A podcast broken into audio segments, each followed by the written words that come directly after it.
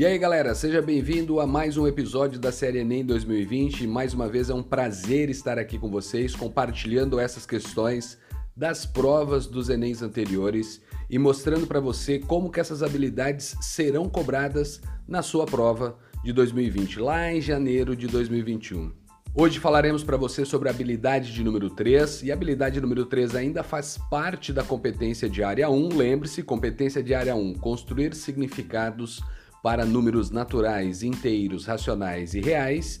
E habilidade número 3 que comentaremos hoje com você, o que, que ela diz? Resolver situação, problema envolvendo conhecimentos numéricos. Então vamos lá, mesmo processo dos áudios anteriores. Na descrição aqui tem os links das provas que eu comentarei as questões com você. Dá pause aí, pega essas provas e acompanhe junto comigo o que, que a habilidade 3 quer dizer para você nos anos anteriores dessas provas do Enem. Então vamos lá? Quando você olha para a prova de 2019, qual é a primeira questão que eu quero chamar a atenção de vocês a respeito da habilidade de número 3? Lembre-se, prova amarela, 2019, é a questão de número 136. É uma questão bacana e o interessante dessa questão, o legal, é que você acaba pegando uma parte do conhecimento lá da geometria espacial. Então, quando nós chegarmos nesse momento, você irá perceber isso junto comigo. Então, questão de número 136, o que ela dizia para você lá na prova de 2019 amarela. A bula de um antibiótico infantil fabricado na forma de xarope recomenda que sejam ministrados diariamente, no máximo, 500 miligramas desse medicamento para cada quilograma de massa do paciente. Um pediatra prescreveu a dosagem máxima desse antibiótico para ser ministrada diariamente a uma criança de 20 quilos pelo período de 5 dias. Esse medicamento pode ser comprado em frascos de 10 ml, 50 ml, 100 ml, 250 ml e 500 ml. Os pais dessa criança decidiram comprar a quantidade exata do medicamento que precisará ser ministrada no tratamento, evitando a sobra do medicamento. Considere que, aí vem informação, gente, legal para você, ó. Considere que um grama desse medicamento ocupe um volume de um centímetro cúbico. E é aí que entra aquele detalhezinho que eu comentei com você da geometria espacial. E aí vamos lá, lembre-se, um grama desse medicamento ocupe o volume de um centímetro cúbico. É isso que nós devemos considerar. Sendo assim, olha o que, que ele disse. A capacidade do frasco em mililitro então observa que ele fala para você nas unidades de medida gramas, depois ele fala para você ml, perfeito, e aí ele já traz uma informação de grama para centímetro cúbico. Então ele faz essa misturinha. Só que a, a, pergunta que ele traz nessa questão é a seguinte, ó, a capacidade do frasco em mililitro que esses pais deverão comprar é, aí vem o que você precisa lembrar. As informações que são apresentadas no texto para você, elas estão trabalhando com unidades de medidas diferentes. O que foi dito no texto que nós acabamos de ler? Acompanha lá comigo. Ó. Ele diz que no máximo 500 miligramas. Perfeito. Medicamento para cada quilograma de massa do paciente. Perfeito. E aí essa criança tem para você 20 quilogramas, até aí tudo bem. Mas o que, nós precisamos lembrar? Que nós, o nosso objetivo aqui é chegar na quantidade em gramas. Porque o que, que ele diz para você lá no finalzinho da leitura? Que um grama desse medicamento ocupa um centímetro cúbico. Então a minha unidade de medida principal aqui tem que ser o quê? Tem que ser grama. Então o que, que eu faço? 500 miligramas desse medicamento para cada quilograma de massa do paciente. 500 miligramas. Se eu divido isso por mil, eu vou ter a quantidade em gramas, que é o que me interessa. Então 500 sobre mil é a sua primeira conta. 500 dividido por mil. Isto dá 0,5. Então nós temos 0,5 grama para cada quilograma do paciente. O paciente tem 20 quilogramas são 20 quilos. Então o que nós sabemos? Meio, metade, tá? O que você tem ali, 0,5 vezes 20, leva você para o número 10.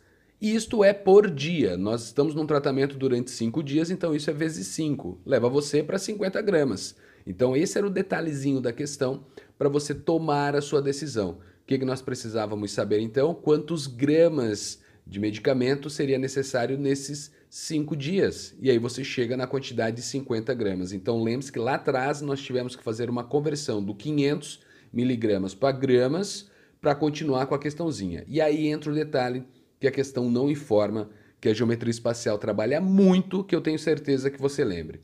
foi dito lá embaixo, a cada 1 grama corresponde a 1 centímetro cúbico. Perfeito. Então, se na nossa conta nós levamos para um tratamento de 50 gramas, significa que você precisa de 50 centímetros cúbicos de medicamento. E o que, que a questão não informou para você que a geometria espacial traz, de certa forma, com essas capacidades? Que a cada 1 centímetro cúbico, isto equivale a 1 ml. Então, 1 centímetro cúbico equivale a 1 ml. Se eu preciso de 50 centímetros cúbicos, eu preciso então de 50 ml. Logo, isso aparece na opção B, que é o frasco de 50 ml que nos interessa. Bacana? Então, esta primeira questão já da prova do ano passado, de 2019, já traz uma situação, problema ali para você resolver, mediante essa habilidade de número 3, competência de área 1, já para você tomar cuidado com a leitura nos textos. Os textos agora já não trabalham mais com esses números de uma certa forma tão simples assim. Eu preciso com cuidado e essa questão já de cara mostra para você o cuidado que você precisa ter nessa hora quando você ler essas questões onde eles trazem essas unidades de medidas diferentes. Bacana? Então essa era a questão de número 136 da prova de 2019. E aí a próxima questão da mesma prova que eu quero comentar com você já é uma questão um pouco mais tranquila, que é a questão de número 170. Vamos lá? O que, que dizia a questão de número 170 para você? O álcool é um depressor do sistema nervoso central e age diretamente em diversos órgãos. A concentração de álcool no sangue pode ser entendida como a razão entre a quantidade Q de álcool ingerido, medida em grama, e o volume de sangue em litro presente no organismo do indivíduo. Aí vem a informação, tá, galera? Em geral, considera-se que esse volume corresponde ao valor numérico dado por 8% da massa corporal M desse indivíduo, medida em quilograma. Então já começa a mexer com porcentagem. Porcentagem é uma razão, é um número racional. Lembre-se disso, 8% é 8 sobre 100. Então aqui estamos trabalhando com os números racionais. De certa forma você lembra disso aí. Questão de número 170. Prosseguindo, disse assim: de acordo com a Associação Médica Americana, uma concentração alcoólica superior a 0,4 grama por litro de sangue é capaz de trazer é, prejuízos à saúde do indivíduo. E aí tem lá o link para você, tá, os dados, a fonte de onde essa informação veio. E aí o questionamento da questão de número 170. A expressão relacionando Q e M que representa a concentração alcoólica prejudicial à saúde do indivíduo, de acordo com a Associação Médica Americana, é. Galera, tenta lembrar aqui junto comigo. Ó. A letra Q, lembre-se que é a quantidade de álcool que esse cidadão, que esse indivíduo ingeriu ali. E M significa a, o volume de sangue que tem no organismo desse indivíduo. E lembre-se que trata de 8% da sua massa. Então o que, que nós temos que fazer? Nós temos que dividir a letra Q que é a quantidade de álcool ingerido por este indivíduo, pela quantidade de sangue que tem no seu organismo, que é 0,08, que representa os 8% ali, né? 8 sobre 100, da letra M. E esta divisão tem que ser maior que 0,4. É, então é a letra E que traz essa opção para você. Esta razão que, dividido por 0,08 M, tem que ser maior que 0,4. Então aqui era só uma representação de razão para você poder trabalhar dentro do contexto dessa habilidade 3, trazendo uma situação, um problema que você deveria identificar justamente isto, o que eu preciso perceber para eu estar dentro do padrão e qual é a expressão que relaciona o que a Associação Médica Americana trouxe dentro do texto ali sobre trazer prejuízos à saúde de um indivíduo. Bacana? Então, na letra E, é isso que você tem como opção para assinalar, que dividido por 0,08m tem que ser maior que 0,4. Bacana? Questão 170 da prova de 2019, habilidade 3. E aí você sai dessa prova, entra na prova de 2018. Na prova de 2018, o que, que nós tínhamos ali da habilidade de número 3?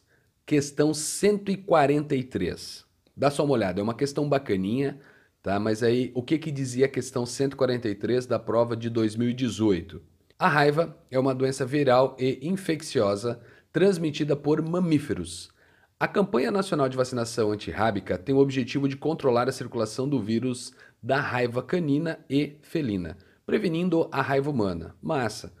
O gráfico mostra a cobertura, porcentagem de vacinados, da campanha em cães nos anos de 2013, 2015 e 2017. Nota-se 2013, 2015 e 2017. No município de Belo Horizonte, em Minas Gerais. Os valores das coberturas dos anos de 2014 e 2016 não estão informados no gráfico e deseja-se estimá-los. Bacana. Para tal, levou-se em consideração que a variação na cobertura de vacinação na campanha antirrábica nos períodos de 2013 a 2015 e de 2015 a 2019 deu-se de forma linear. Quando ele fala para você que esse, essa transição, este período, ele ocorreu de forma linear, o que nós sabemos é que há um crescimento e um decréscimo constante. Tá? A ideia é você pensar nisso daí. Legal? Então essa taxa de variação ela é a mesma. Bacana, continuamos. Qual teria sido a cobertura dessa campanha no ano de 2014? O que, que eu preciso notar então, gente, olhando para esse gráfico que foi apresentado? Que em 2013 você teve 67%. Em 2015 foi para 59%, então houve uma queda. Como essa queda é linear, 2014, o que nós temos que analisar? É um ponto médio dos anos de 2013 e 2015. Se é ponto médio para nós, e esse decréscimo é linear, o que nós precisamos fazer é trabalhar com os extremos, 67 e 59, e calcular uma média aritmética simples. Então, este era o caminho para você com a porcentagem. Você tem o ponto médio lhe interessando, 67 mais 59 dividido por 2, isto vale 63%, 63% está na letra B e esse era o item que você deveria assinalar. Isso porque ele disse para você que você tem essa variação sendo linear. Se a variação é linear, esse decréscimo ele é constante. Assim como de 2015 para 2017, você tem ali um crescimento linear, porque você sai de 59 e vai para 61%. Então ali em 2016, por exemplo, ocorre de forma análoga ao que aconteceu em 2016. É o ponto médio simplesmente pelo fato de você ter um crescimento linear. Essa taxa de crescimento ela é constante para você no mesmo período. Bacana? Então, feito isso, a opção B é o que você assinala nessa questão 143 de 2018. Resolvemos uma situação, problema envolvendo os conhecimentos numéricos. Bacana? Feito isso, questão de número 150 da prova de 2018. Galera, essa questão, se você buscar dados do ano de 2018, você perceberá que essa questão ela foi anulada. Não há erro matemático nessa questão de número 150 do Enem 2018 da prova amarela. O que houve foi o seguinte: esta é uma questão idêntica a uma questão que já havia sido cobrada no processo seletivo 2013-2014 da Universidade Federal do Paraná. Na descrição do áudio, eu também deixei o link de acesso a essa prova. Dá lá uma olhada. Pause aí e verifique junto comigo. A questão de número 150 do Enem 2018, prova amarela, é a mesma questão de número 30 do processo seletivo 2013-2014 da Universidade Federal do Paraná. E esse foi o motivo dessa questão ter sido anulada. Não há erro matemático na questão. Tudo bem? Então eu vou comentar essa questão com você, mas lembre-se, é uma questão que foi anulada em 2018 devido ao fato dela já ter sido usada em um processo seletivo anterior, no caso da Universidade Federal do Paraná. Bacana? O que, que dizia essa questão para você? O artigo 33 da Lei Brasileira sobre Drogas prevê a pena de reclusão de 5 a 15 anos, vou repetir, de 5 a 15 anos para qualquer pessoa que seja condenada por tráfico ilícito ou produção não autorizada de drogas Entretanto, caso o condenado seja réu primário com bons antecedentes criminais, essa pena pode sofrer uma redução de um sexto a dois terços. Então, dá só uma olhada, gente. De um sexto a dois terços, essa pena pode ter uma redução. Suponha que um réu primário, já é certo, o réu é primário, e com os bons antecedentes criminais. Ele foi condenado pelo artigo 33 da Lei Brasileira sobre Drogas. Após o benefício da redução de pena, a sua pena poderá variar de. O que, que nós devemos lembrar neste contexto, gente? Que a pena ela varia de 5 a 15 anos. O legal é você pensar em meses para trabalhar com as frações que foram apresentadas. Então, 5 anos, 5 vezes 12, 60 meses. 15 anos, 15 vezes 12, 180 meses. Então é uma pena que tem uma variação de 60 a 180 meses. O que, que eu devo lembrar nesse contexto? Que nós temos uma redução de um sexto a dois terços da nossa pena. Bacana? E um sexto para você é menor que dois terços. Bacana? Então nós sabemos disso. Um sexto é menor que dois terços porque essa é a variação, de um sexto a dois terços. O que eu preciso pensar nesse contexto então?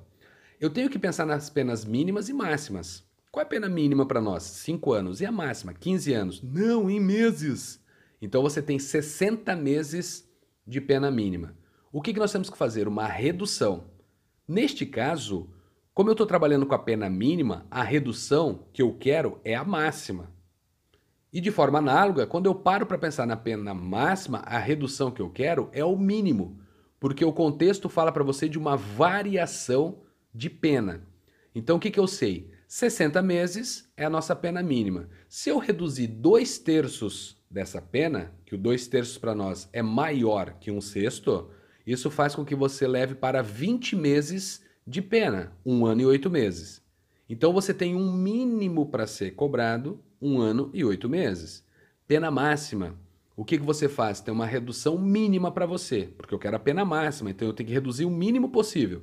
Isso significa que nós temos um sexto de 180 meses. Pena máxima são 15 anos, 180 meses. Um sexto para você de 180, quando você faz a redução, que dá os 30 ali, cai em 150 meses, que é a sua pena máxima, então 12 anos e 6 meses. Então, qual é a variação que nós podemos ter neste caso? Nós podemos ter uma variação de um ano e oito meses a 12 anos e seis meses. Porque a pena mínima de 60 meses, nós tiramos, redução, né? Nós estamos reduzindo dois terços de 60. Isso cai para 20 meses. Na pena máxima de 180 meses, nós estamos reduzindo o mínimo possível, que é um sexto. Um sexto de 180, retira-se isso, cai para 150 meses. E aí você volta para o período anual. Então nós temos um ano e oito meses, mínimo, máximo 12 anos e seis meses para este contexto. A resposta está na letra A. Bacana, gente? Então aqui é uma questão, mais uma que você tinha que ler com calma e entender o que fazer com este um sexto, dois terços, quando ele falava para você da variação. O mínimo, nós vamos descartar o máximo que eu posso e na pena máxima eu vou descartar o mínimo possível para verificar o intervalo que me interessa nessa questão. É uma questão bem bacana dessa habilidade 3 para nós pensarmos numa resolução de situação-problema envolvendo esses números aí. Legal? reais, inteiros, racionais e assim por diante. Perfeito? Questão 150 da prova de 2018. Lembre-se, a questão que foi anulada devido ao fato de já ter sido cobrado em anos anteriores em outros processos seletivos. No caso, Universidade Federal do Paraná. Bacana? Seguimos. A próxima questão que eu quero comentar com você é a questão de número 152, da prova ainda de 2018, amarela. A questão dizia o seguinte para você, essa é uma questão um pouquinho mais chata para você analisar. Os tipos de prata normalmente vendidos são 975, 950 e o 925.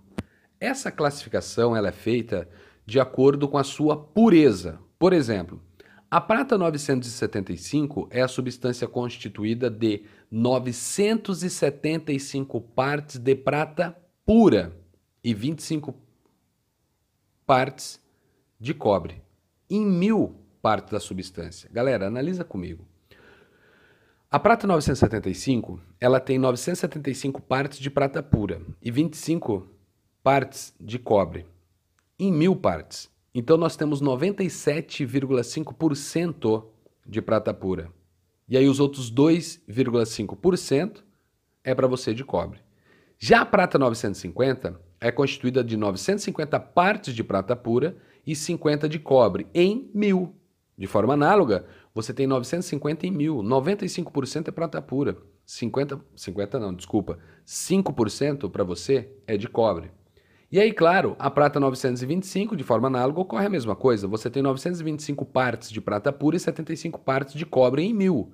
Então, nós temos 92,5% de prata e 7,5% de cobre. Legal? Aí o que, que diz a questão? Um ourives possui 10 gramas de prata 925. Vou repetir, ele tem 10 gramas de prata 925 e deseja obter 40 gramas de prata 950 para a produção de uma joia. Então olha só o lance, galera. Ele tem 10 gramas de 925 e ele quer 40 gramas de 950. Perfeito. Nessas condições, quantos gramas de prata e de cobre, respectivamente, devem ser fundidos? Ou seja, o que, que a gente tem que acrescentar nesses 10 gramas de prata 925? Então você tem que fundir com esses 10 gramas de prata 925. Vamos analisar o contexto junto comigo, galera. Na boa, o que, que ele tem mesmo? 10 gramas de 925. O que, que eu preciso saber? O quanto de prata pura tem ali? O que ele tem de prata pura nesses 10 gramas de prata 925? Nós temos ali 92,5% de prata pura. O que, que eu vou fazer? 925 dividido por mil, que é o nosso 92,5, vezes 10. Isso leva você para 9,25 gramas de prata pura. Então, o que, que ele tem de prata pura? 9,25 gramas. Qual era o objetivo dele mesmo? Ele quer chegar em 40 gramas de prata 950. Agora eu tenho que saber o quanto de prata pura eu preciso para obter isso. E a prata 950, você tem 950 em mil. Como eu quero chegar em 40 gramas, eu faço a mesma conta de forma análoga. 950 sobre 1.000, 950 dividido por 1.000, que leva você para 95%, que é o 0,95, vezes 40 gramas. Então o que nós precisamos é de 38 gramas de prata pura. E o que esse ourives tem? 9,25. Então ele precisa acrescentar de prata pura 28,75 gramas para chegar ao seu objetivo. Porque ele tinha só 9,25 e ele tem que chegar em 38. Lembre-se do cálculo que nós fizemos, ok? Eu verifiquei o quanto eu precisava de prata pura para chegar no objetivo de 40 gramas de prata 950. Para eu chegar em 40 gramas de prata 950, eu preciso de 38 gramas de prata pura. Eu já tenho 9,25 de prata pura, então o que eu preciso é acrescentar, fundir junto ao que eu já tenho, 28,75 gramas de prata pura. Esta foi a nossa primeira análise. Já numa segunda etapa, o que, nós precisamos analisar aqui? Nós temos 10 gramas de prata 925, então eu preciso já analisar agora o que de cobre eu tenho. Então lembre-se que cobre você tem ali 75 em mil, que representa 7,5%. Massa, então o que, que a gente vai fazer ali? Nós vamos fazer de forma análoga a multiplicaçãozinha. Então, nas 10 gramas de prata, claro que de forma bonitinha eu não precisaria estar fazendo essa conta, porque se eu já fiz o primeiro cálculo, de 925 em mil das 10 gramas e levou você de 9,25 de prata pura, eu sei que o restante será cobre. Então eu já tinha essa resposta. Mas caso você queira calcular agora, de forma análoga você faz a mesma conta. Perfeito? Então nós temos 0,75 de cobre. E para chegar no objetivo de 40 gramas de prata 950, lembre-se que você tinha 38 gramas de prata pura. Então eu preciso de 2 gramas de cobre. Como os 10 gramas que eu já tenho tem 0,75 gramas de cobre, então eu preciso acrescentar 1,25 grama de cobre. Para você chegar nessa diferença ali do que precisa ser feito, o que, que nós poderíamos calcular? De forma análoga, 50 em mil de 40, para chegar nos 2 de cobre que eu preciso ter. Eu já tenho 0,75, então eu preciso de 1,25 para chegar lá. Bacana? Então a resposta para você está na letra B, onde diz 28,75 gramas de prata e 1,25 gramas de cobre. É isso que nós precisamos acrescentar às 10 gramas de prata 925 que nós já temos, que esse ourives já tem, para com o objetivo de obter 40 gramas de prata 950. Bacana? Então, isto encontra-se na opção B. Legal? E aí, em 2018, Ainda temos a questão de número 173. E a questão de número 173, ela traz o seguinte texto para você. É uma questão bacana. O salto ornamental é um esporte em que cada competidor realiza seis saltos. A nota em cada salto é calculada pela soma das notas dos juízes multiplicada pela nota da partida. O grau de dificuldade de cada salto. Fica em primeiro lugar o atleta que obtiver a maior soma das seis notas recebidas. E aí, o que acontece? Vem o lance dos atletas ali para você, tabela quadro 1, o que, que ele fala para você? O atleta 10 irá realizar o último salto da final.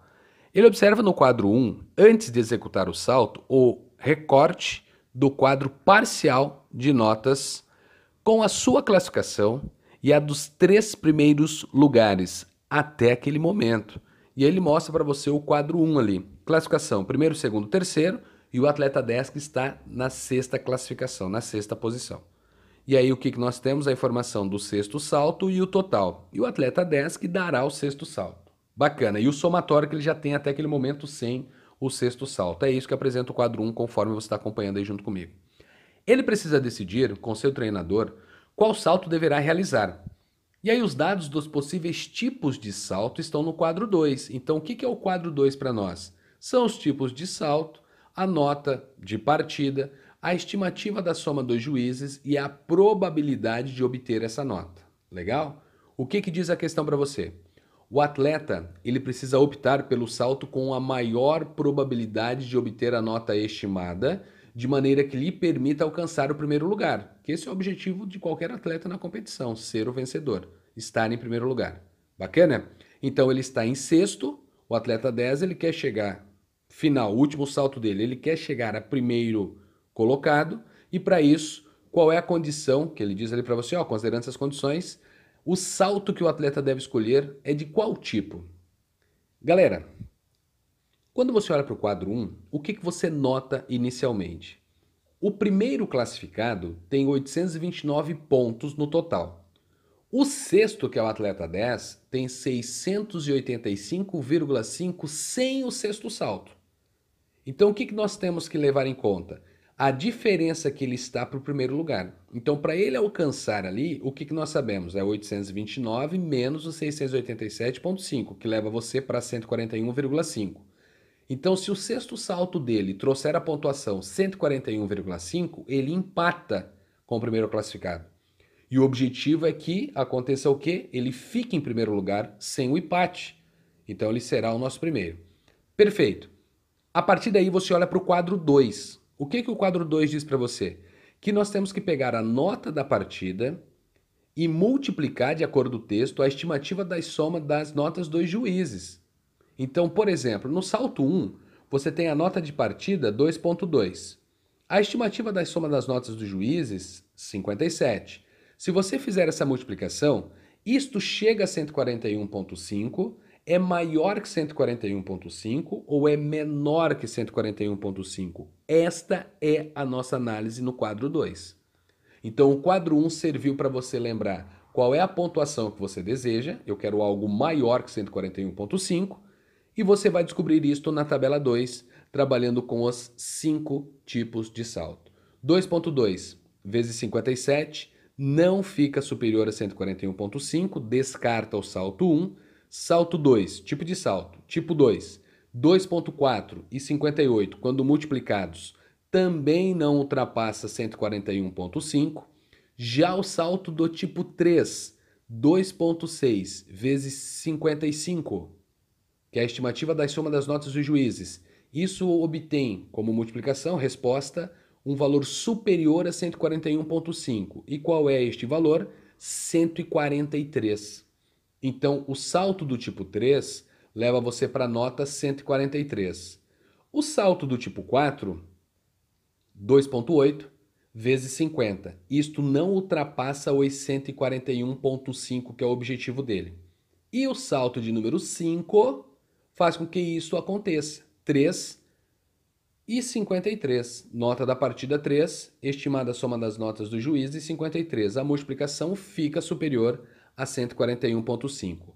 Então, neste caso, ele conversando com o treinador dele, ele deve optar ou pelo salto 3 ou pelo salto 5, porque ambos ultrapassam o 141.5. Agora, qual dos dois saltos ele deve escolher? Aquele que tiver a maior probabilidade de se obter essa nota.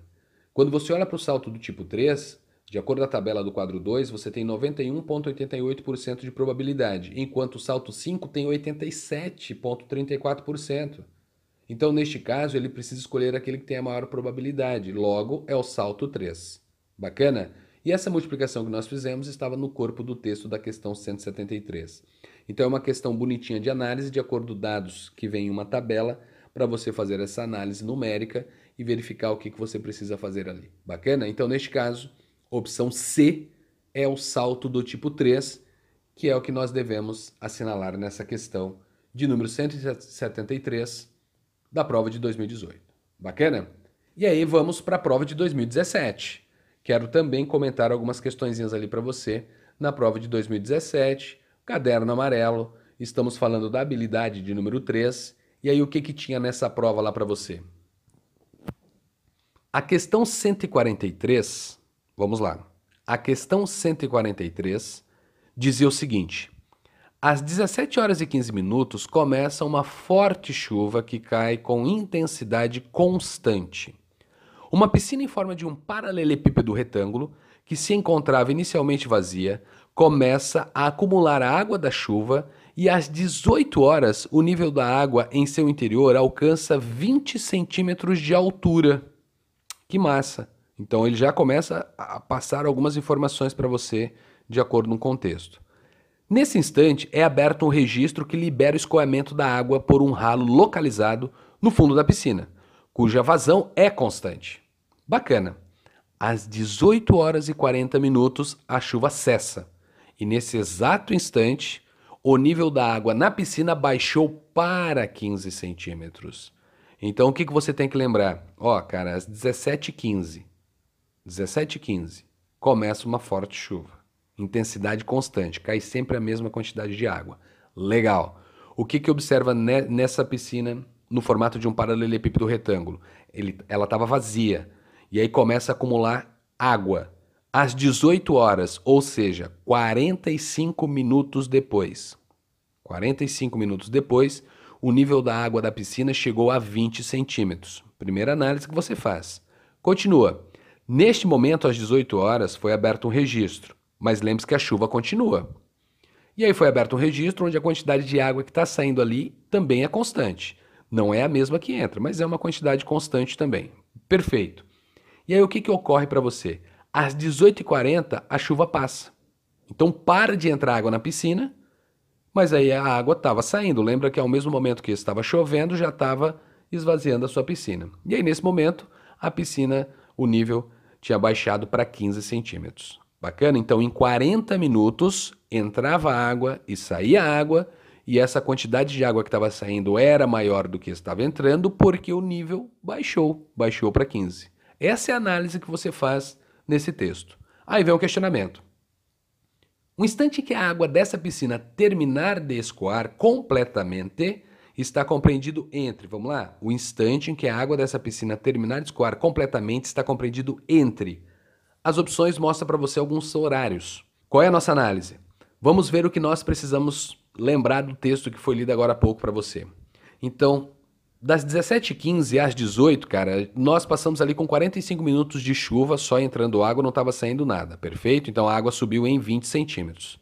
E aí o que acontece? Às 18, às 18h40, começa a escoar água. Mas lembre-se que ainda continuou chovendo, tá? Tenta lembrar disso. E o nível da água, claro que desceu. Bacana. Mas imagine que você não, vamos supor, que você não estivesse aberto este ralo para o escoamento dessa água. Vamos analisar o quanto de água nós teríamos ali dentro. Lembre-se que nesses 45 minutos, o que, que você tinha? 20 centímetros. Então você precisa, nos 40 minutos próximos, acrescentar 160 sobre 9 centímetros. E de onde vem esse 160 sobre 9 centímetros? De uma simples regra de três que você faz, é uma comparação. Em 45 minutos, temos 20 centímetros, em 40 teremos quanto? E aí você observa o 160 sobre 9, sendo esse quanto em 40 minutos. Logo, eu tenho os 20 centímetros do, dos 45 minutos iniciais, mais 160 sobre 9 dos próximos 40 minutos. Então eu deveria ter, sem ter aberto o ralo de escoamento, eu deveria ter nessa piscina 340 sobre 9 centímetros. Bacana. Mas o que, que aconteceu? Nesses últimos 40 minutos, houve um escoamento de água. Então, o que, que nós precisamos identificar agora? O quanto de água saiu nesses 40 minutos. Como que nós vamos fazer isso? Vamos imaginar o que nós deveríamos ter sem ter aberto o ralo. Então, nós deveríamos ter 340 sobre 9 centímetros. Como nós paramos em 15 centímetros 40 minutos depois, então, se eu fizer essa diferença de 340 sobre 9 por 15, isso leva você para 205 sobre 9, 205 dividido por 9 centímetros em 40 minutos. Isto é o que escoou nesses 40 minutos. E aí você volta para uma regra de 3 simples para trabalhar. O que, que eu preciso saber? Se nós temos em 40 minutos o escoamento de 205 sobre 9 centímetros, quantos tempo, ou quantos minutos no caso, né? Quantos minutos nós deveríamos ter para escoar os 15 centímetros que ali estão? E aí você chega à conclusão no seu cálculo que este valor será aproximado a 23, desculpa, esse valor será aproximado a 26,3 minutos. 26,3 minutos. E esses 26,3 minutos, o que, que ocorreu? Esses são nesses 40 minutos após ter parado tudo ali. E nós paramos com as chuvas 18 e 40. 18 e 40. Se nós somarmos 26,3, isso vai dar aproximadamente 19 horas e 6 minutos. E este horário, 19 horas e 6 minutos, está entre as 19 horas e 19 horas e 10 minutos, que é a sua opção D, de dado. Legal? Então, o que eu devo observar? Olha só que questão bacana para trabalhar com essa análise. Nós primeiro descobrimos a quantidade de água que deveria ter sem ter aberto esse ralo. Depois eu fiz uma análise do que escoou nos 40 minutos para ter uma nova análise o que eu preciso de tempo para escoar os 15 centímetros que restaram ali. É uma questão bem bacana quando se trata de uma análise feita com esses números, né? Que envolve a competência 1, naturais, inteiros, racionais e reais. E a habilidade 3, resolver esse tipo de situação, problema aí. Bacana? Na prova ainda de 2017, amarela, agora eu quero comentar com você a questão de número 152. O que dizia essa questão? Em um teleférico turístico, bondinhos saem de estações ao nível do mar e do topo de uma montanha. A travessia dura 1,5 minuto e ambos os bondinhos se deslocam à mesma velocidade.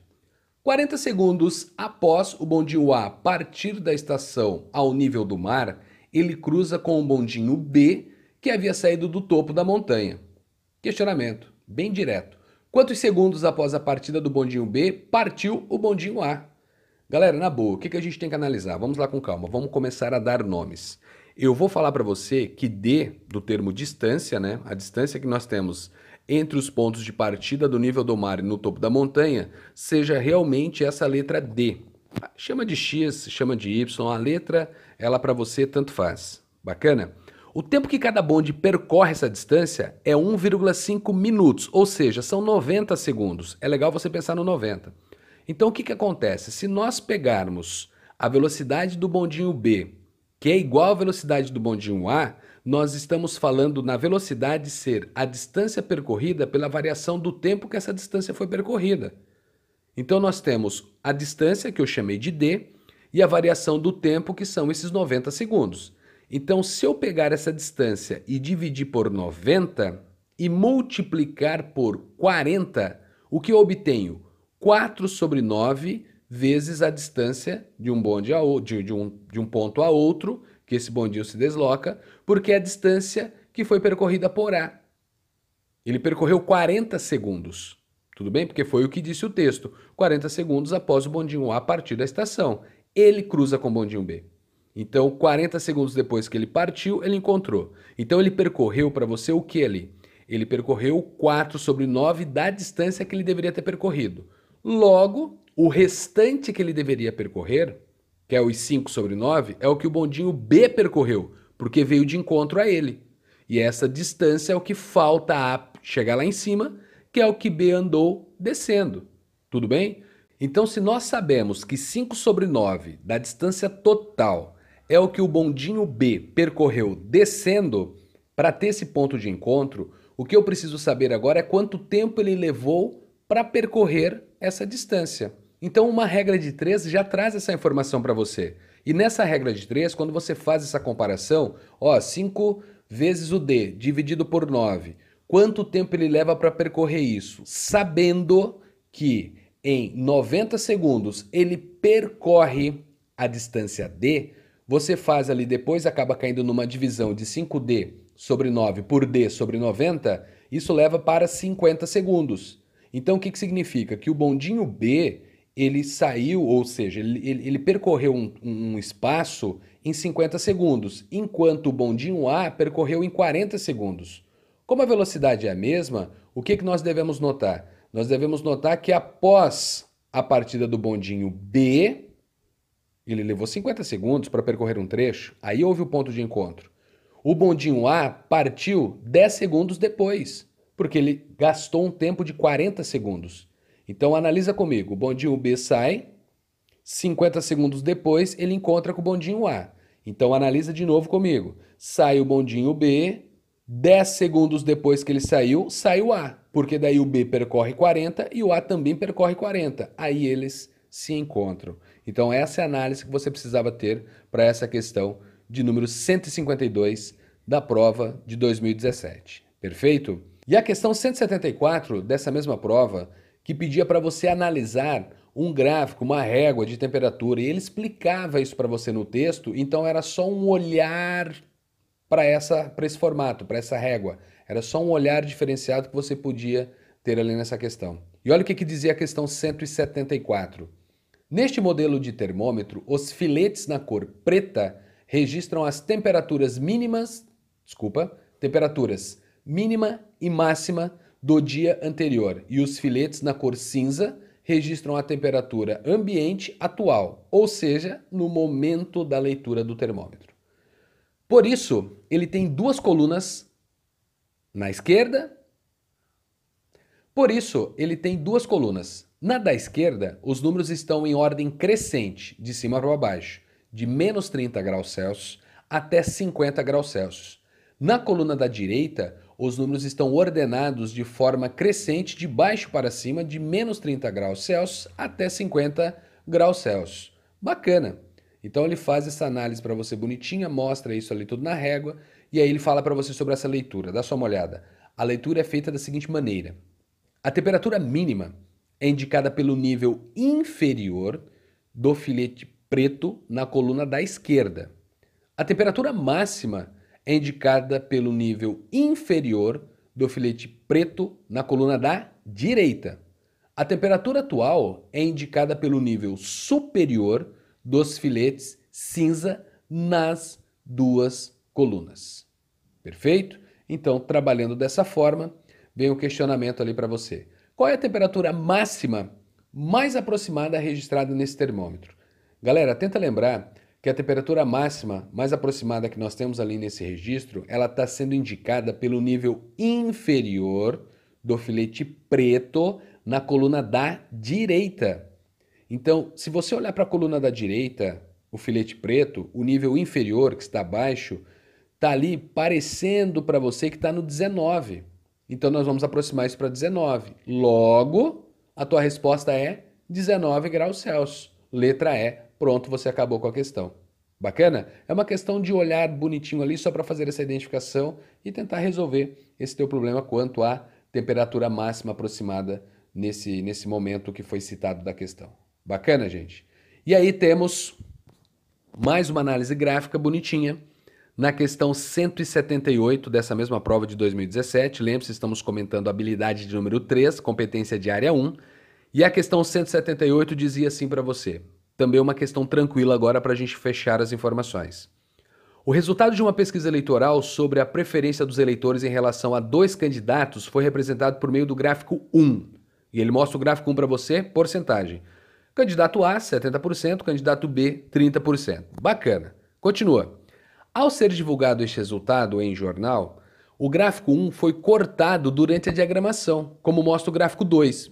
Então foi cortado ali. Perfeito. Houve um corte. Este corte fez o quê? Vamos lá? Candidato A, você tem 70, candidato B tem 30. Ué, mas são os mesmos, não são? São, mas lembre-se, houve um corte. Apesar de os valores apresentados estarem corretos e a largura das colunas serem a mesma, muitos eleitores criticaram o formato do gráfico 2 impresso no jornal, alegando que houve prejuízo visual para o candidato B. É, há um prejuízo visual. Você tem a ideia de que o candidato B tem muito menos intenções do que o candidato A. A partir desse momento, Questionamento: a diferença entre as razões da altura da coluna B pela coluna A nos gráficos 1 e 2 é, vamos lá, diferença entre as razões. Razão é divisão, gente. Então aí entra número racional para você. Quando você olha para o gráfico 1, o que, que nós temos no gráfico 1? Vamos lá com calma, na boa, sem treta, sem estresse. O que, que ele pediu para você fazer? A diferença entre as razões da altura da coluna B, então vamos olhar B, pela A. Então B está em cima, A está embaixo. Gráfico 1, B, 30, A, 70. 30 sobre 70. Menos, porque ele falou na diferença, qual é a razão no gráfico 2 de B para A? Aí você olha 30 e 70 de novo, Bel. Não, lembre-se que houve um corte. Então, se você olhar pelas alturas, você tem uma variação de 50 na coluna A e você tem uma variação de 10 na coluna B. Então, a sua segunda razão, no gráfico 2, tem que ser 10 sobre 50. Tamanho de B, tamanho de A. Bacana? Então, essa é a diferença que você deveria fazer. 30 sobre 70, que vem do gráfico 1, 10 sobre 50, que vem do gráfico 2. Isso leva você para 3 sobre 7 menos 1 quinto. Isso é igual a 8 sobre 35 avos, que está na posição letra E. É o que você tem que assinalar ali. Está na letra E a sua resposta. Bacana? Essa era a questão de número 178 da prova de 2017.